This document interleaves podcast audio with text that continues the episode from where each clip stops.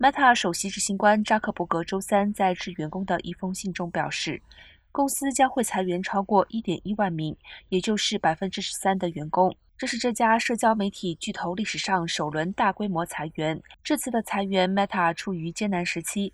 该公司在十月底对即将来临的第四季度收益提供了不温不火的预期，令投资者感到恐慌，导致其股票下跌了近百分之二十。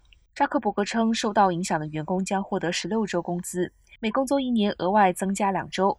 Meta 还为离职员工提供六个月的健康保险。最近几周，随着经济衰退担忧加剧，科技公司纷纷宣布裁员或冻结招聘，包括苹果、亚马逊和 Google 母公司的 Alphabet 都已经放缓或暂停招聘。